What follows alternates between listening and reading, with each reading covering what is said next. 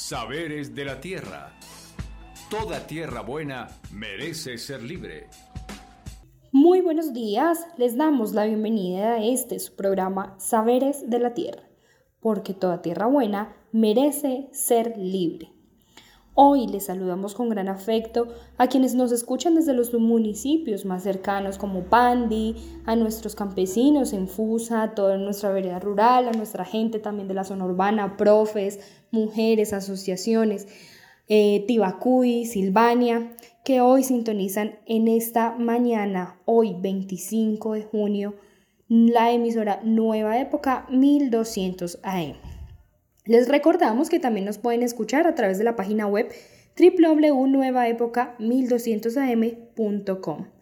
Mi nombre es Ingrid Romero y hoy les acompañaré desde la locución del programa. Y bueno, como es costumbre, no podemos iniciar el día, no podemos iniciar esta mañana y este programa sin una bella copla que nos comparte el compañero Cristian González en esta nuestra sección Literatura para el Alma. Literatura para el alma.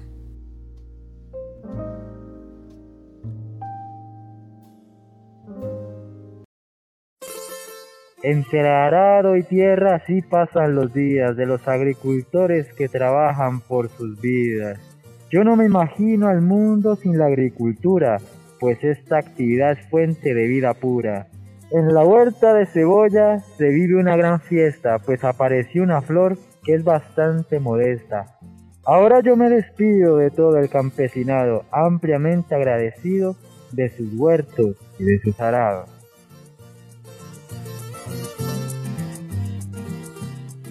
Mi nombre es Alexander Soto, vivo en el municipio de Pasca, en la vereda de Alto del Molino. Eh, yo soy socio de Azocán, porque Azocán es vida y se preocupa por eh, traer a nuestra mesa los alimentos limpios de contaminación, a mí eso acá me representa eh, como porque son muy amigables con el ambiente. Eso es lo que a mí me preocupa, porque eso, yo soy muy amigo del ambiente, cuido mucho, trato de cuidar mucho el ambiente, entonces eso me representa Socán, que van con el medio ambiente, es lo más importante.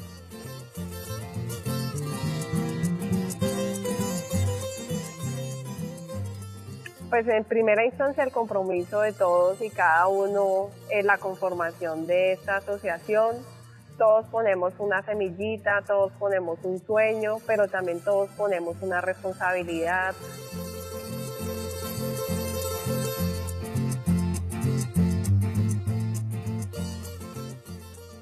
En el programa de hoy tenemos un especial en ASOCAM, nuestra Asociación Campesina Regional del Sumapaz.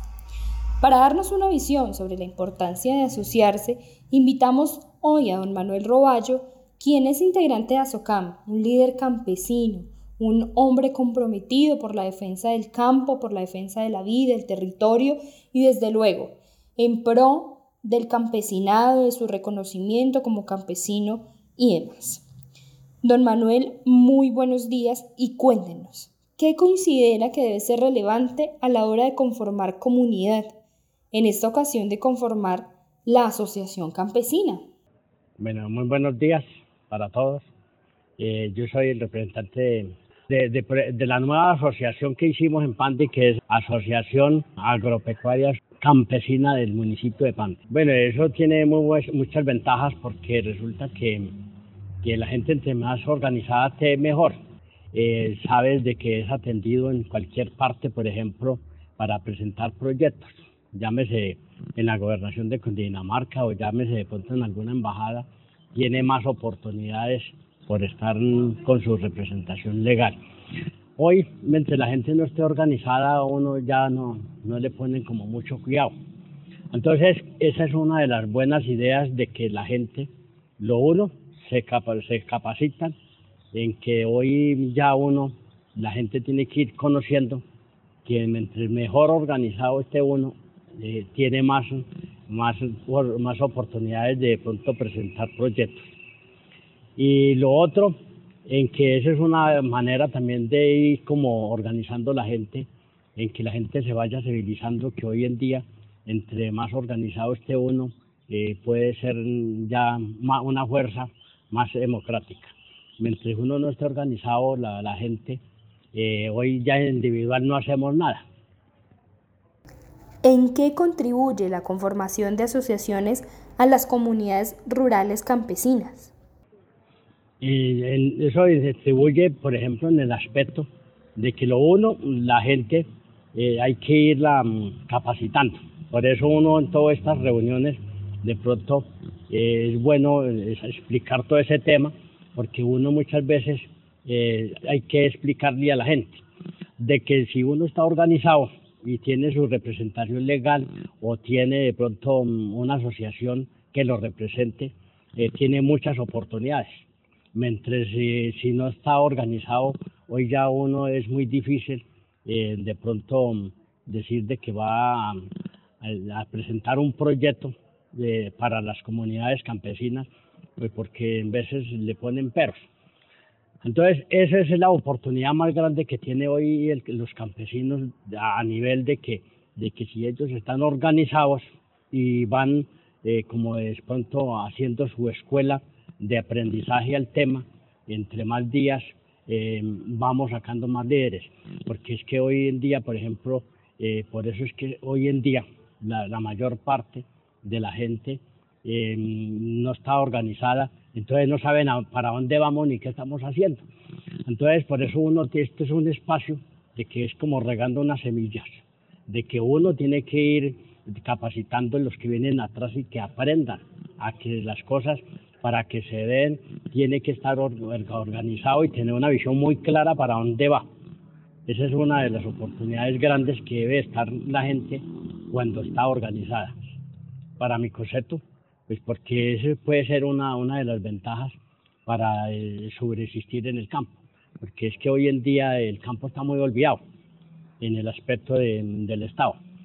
Pero si uno está organizado, puede reclamar, ¿sí?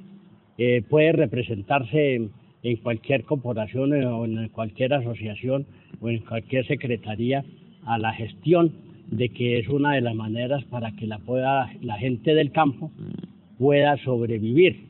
Porque mientras hoy en día uno no esté, em, por ejemplo, organizado, no hay ninguna gestión. Y hoy por hoy eh, ya sabemos de que si uno eh, tiene, por ejemplo, algo que lo represente, eh, esa es una de las maneras de que puede también traer algún proyecto para sus comunidades, porque para eso es que uno en veces se asocia y tiene su representación legal es con el fin de poder que de, gestionar proyectos y darles a las comunidades para que se den de cuenta de que estando organizado puede tener algún futuro. Entonces, eso es lo que uno tiene que comenzar a regarle y a, y a incluirle a la gente de que tienen que organizarse y tener como esa idea de ese liderazgo. Y bueno, cuéntenos qué puede caracterizar la Asociación de Campesinos del Sumapaz. Eh, esa es una de las maneras para uno poder sobreexistir con los proyectos en el campo. Si está organizado y tiene una manera de, gestión, eh, esa es la manera en que uno puede darles como la manera de darles la manito a los campesinos si ellos, por ejemplo, eh, creen en lo que uno está haciendo. Porque por eso es que uno en veces los invita a que tenemos que estar organizados en el aspecto de tener como su representación legal, porque esa es la manera de poder presentar proyectos al Estado, donde sea, a cualquier secretaría, y que sea atendido. Y de esa manera podemos darle eh, como la manito, por ejemplo, esa, actividad a los campesinos, porque es que hoy en día el campesino muchas veces eh, tiene muchas oportunidades, tiene su tierra para trabajar, pero en veces no tiene lo económico.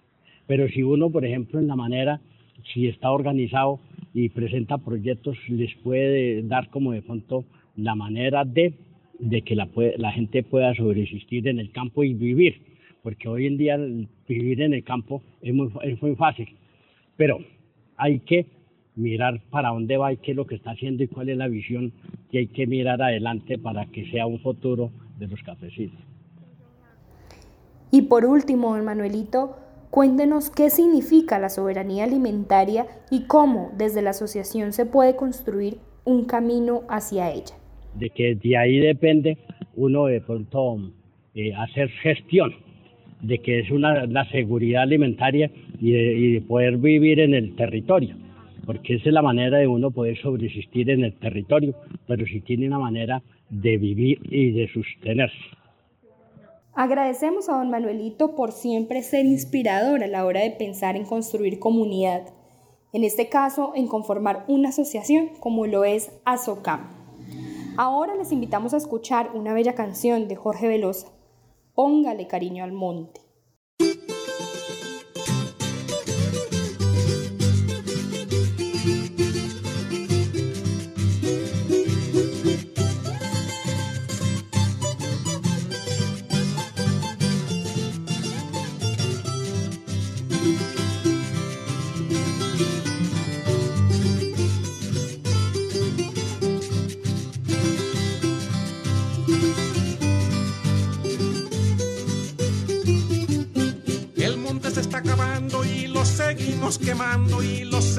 Talando y el monte se va a morir. Ya no tiene aquel semblante que tenía en los tiempos de antes, ya no juega con el viento, ya no se le ve reír. ¿Qué será de mí? ¿Qué será de mí? ¿Qué será de él? ¿Qué será de él? ¿Qué será de todos? ¿Qué será? ¿Qué vamos a hacer? El monte se muere. El monte se muere. ¿Qué será de él? ¿Qué será de él? ¿Qué será de todos? ¿Qué será? ¿Qué vamos a hacer?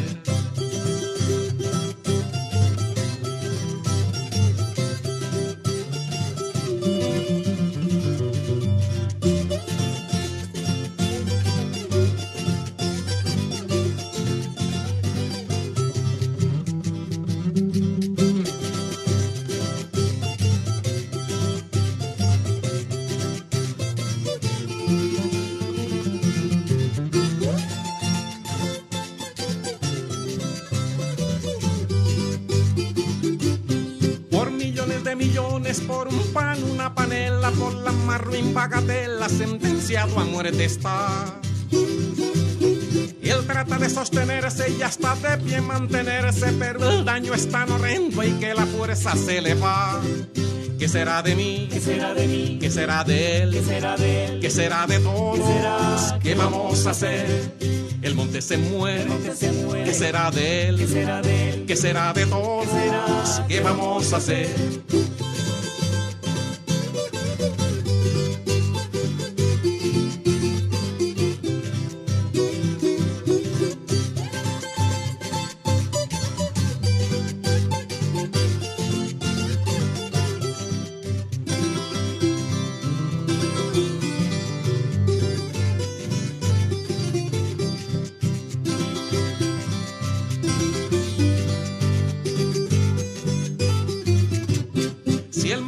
Es el agua, si el monte es la vida entera, porque de tan cruel manera lo ponemos a sufrir.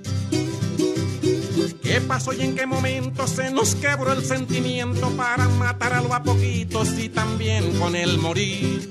¿Qué será de mí? ¿Qué será de mí? ¿Qué será de él? ¿Qué será de él? ¿Qué será de todos? ¿Qué será? ¿Qué vamos a hacer? El monte se muere. El monte se muere. ¿Qué será de él? ¿Qué será de él? ¿Qué será de todos? ¿Qué? ¿Qué vamos a hacer?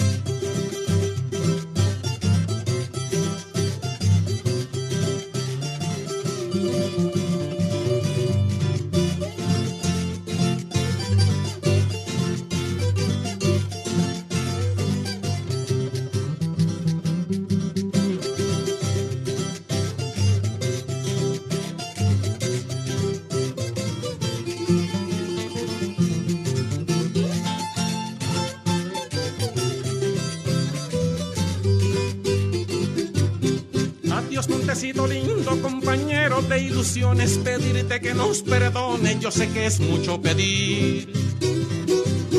Tu soledad es la mía, yo también me voy contigo, como se van los amigos a la hora de partir. ¿Qué será de mí? ¿Qué será de mí? ¿Qué será de él? ¿Qué será de él? ¿Qué será de todos? ¿Qué, será? ¿Qué vamos a hacer?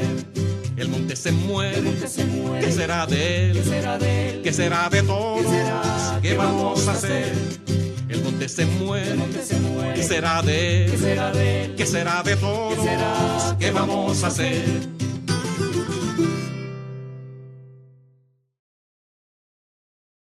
Después de esta canción tan movida, les comentamos que el pasado 20 de junio se realizó la asamblea de la Asociación Regional Campesina de El Sumapaz, donde se compartieron caminos, sentidos y próximas acciones para nuestra asociación. En diciembre del 2020 sembramos una semilla con constitución legal. Este año la estamos regando y abonando mediante el intercambio de saberes, sabores y el aprendizaje de la legislación que podemos apropiar como herramienta para defender y dignificar la vida campesina. Para ahondar más en este tema de la Asociación Campesina, damos la bienvenida a Rosita. Rosita, muy buenos días y cuéntenos, ¿qué considera que debe ser relevante a la hora de conformar comunidad? En esta ocasión, de conformar la Asociación Campesina. Un esfuerzo, un sacrificio, entonces, en primera instancia, en la conformación de la asociación es ese compromiso y en segunda instancia, pues también eh, lo que se necesita es demasiados lazos de unidad, ¿no? Eh, la construcción de muchas amistades, la construcción de muchas solidaridades, eh, de muchos lazos de fraternidad, de unión, de vecindad.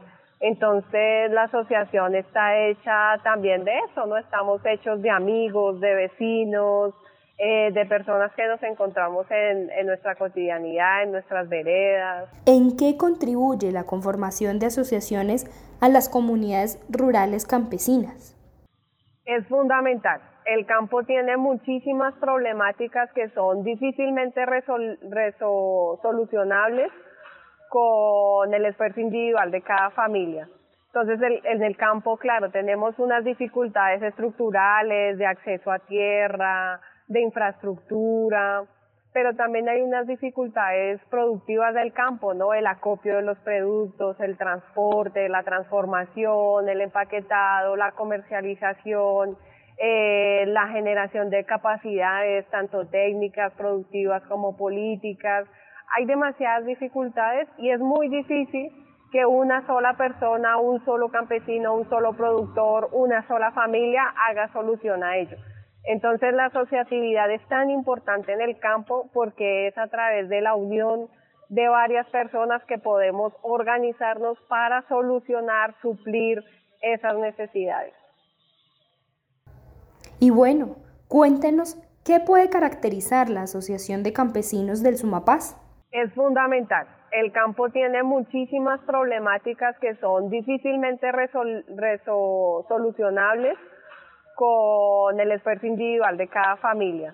Entonces, en el campo, claro, tenemos unas dificultades estructurales de acceso a tierra, de infraestructura, pero también hay unas dificultades productivas del campo, ¿no? El acopio de los productos, el transporte, la transformación, el empaquetado, la comercialización, eh, la generación de capacidades, tanto técnicas, productivas como políticas. Hay demasiadas dificultades y es muy difícil que una sola persona, un solo campesino, un solo productor, una sola familia haga solución a ello. Entonces la asociatividad es tan importante en el campo porque es a través de la unión de varias personas que podemos organizarnos para solucionar, suplir esas necesidades. Cuéntenos qué significa la soberanía alimentaria y cómo desde la asociación se puede construir un camino hacia ella. Bueno, la soberanía alimentaria es que nuestros pueblos, nuestras comunidades, nuestras familias decidan sobre cómo producen y cómo y, y cómo consumen los alimentos. Eso es supremamente importante porque a nosotros se nos ha impuesto una forma de producir los alimentos y sobre todo se nos ha impuesto una manera de consumo de alimentos, ¿no? Entonces se han reducido nuestras dietas alimentarias, eh, nos alimentamos más de productos eh, importados que de, de nuestras semillas criollas y nativas, ¿cierto? Entonces la soberanía alimentaria es eso, que nosotros desde nuestras familias y comunidades decidamos cómo producir y cómo consumir los alimentos y pues ese es un ejercicio soberano, un ejercicio que nosotros decidimos. Agradecemos a Rosita por estas reflexiones, por el importante trabajo que se lleva a cabo con la Asociación Regional Campesina del Sumapaz, la Asociación ASOCAM, A la asociación que le queremos dar un saludo especial. Agradecemos su bella misión de apoyar al campo y a esta región, su preocupación por el medio ambiente y el territorio. Ahora les invitamos a escuchar nuestra sección de cuidados de la tierra, en donde nuestra compañera Isabela Henao nos comparte unas recomendaciones. Voy a cultivar la tierra, en ella espero encontrar remedio para. Cuidados de la tierra. Aquí plantaré el rosal de las espinas más gruesas. Hoy en Cuidados de la Tierra tenemos la presencia de nuestro compañero Darío. Él nos va a contar sobre este nuevo ciclo energético en el que estamos entrando y cómo podemos aprovecharlo para nuestras labores con la tierra y la agricultura.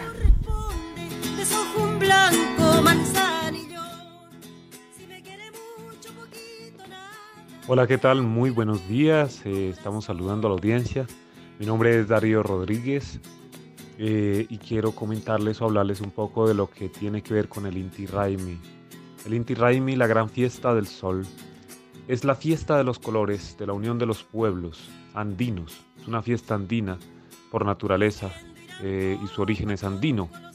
Por lo tanto, uno de los puntos de mayor convergencia para su celebración es Cusco, otro es Tiahuanaco, lugares sagrados eh, de los antiguos incas, Machu Picchu, en donde se reúnen diferentes personas, diferentes pueblos, para compartir la alegría.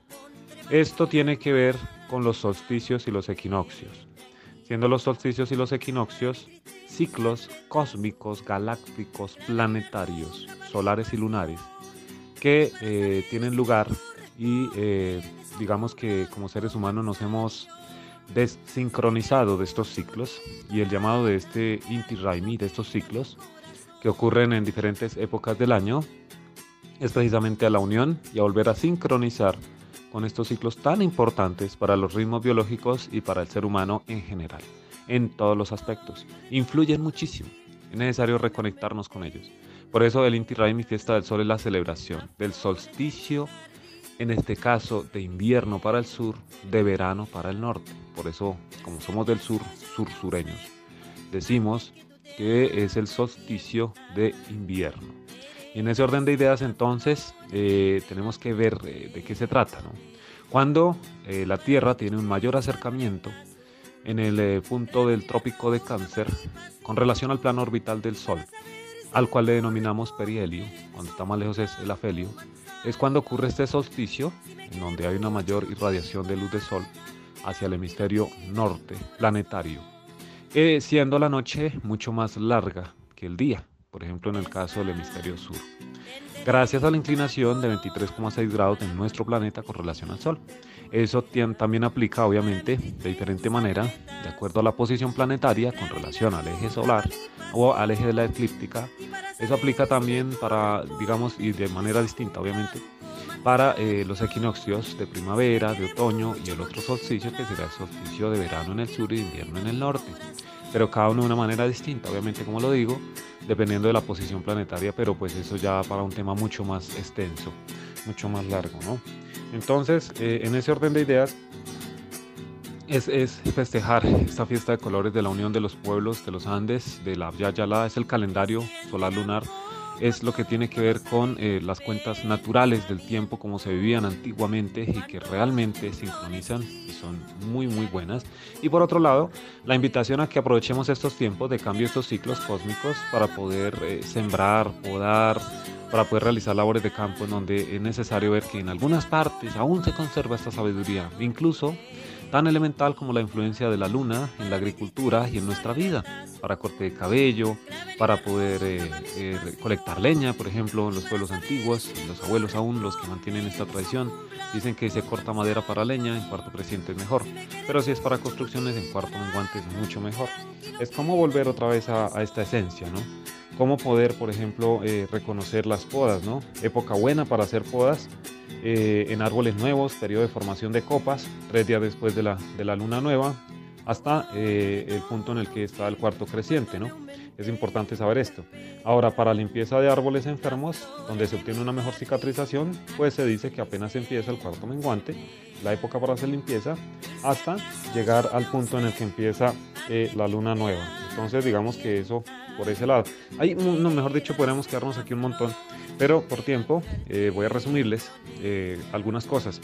Antiguamente también y hoy en día aplica bastante, cada vez ve mejor cómo esto influye, la influencia de las fases lunares, la siembra y trasplante de plantas que crecen y fructifican tanto arriba como abajo de la tierra.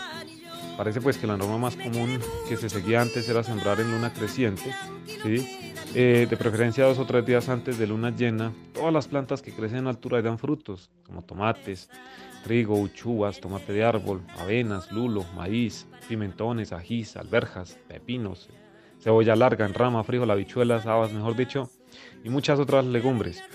Y en luna menguante, eh, todas las plantas que se desarrollan bajo tierra como zanahorias, nabos, papas, remolacha, cebolla cabezona, ajos, arracacha, rábanos, entre muchos otros.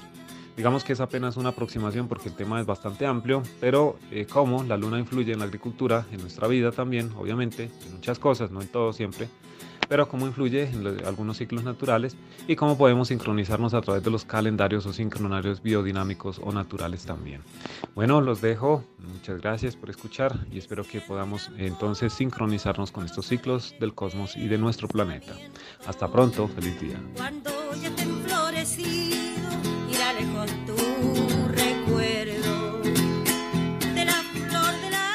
Y bueno, así hemos llegado al final de nuestro programa el día de hoy, 25 de junio. Agradecemos a nuestros invitados, a don Manuelito por compartir también su palabra, su pensamiento, a Rosita por también darnos una visión más ampliada de lo que es la asociación, su importancia, lo que la caracteriza. Agradecemos también a nuestro equipo en máster, a la Fundación Heinrich Boll, ya que gracias a ellos este programa puede ser posible y transmitido por esta emisora Nueva Época 1200 AM. Muchas gracias a la emisora por este espacio y recordarles nuestras redes sociales. Nos pueden encontrar en Facebook, Instagram, Twitter y YouTube como Tierra Libre Colombia. Nosotros nos volveremos a encontrar en ocho días en su programa Saberes de la Tierra, porque toda tierra buena merece ser libre. Chao, chao y cuídense mucho. Saberes de la Tierra, una producción de la organización Tierra Libre con el apoyo de la Fundación Bol, porque toda tierra buena merece ser libre.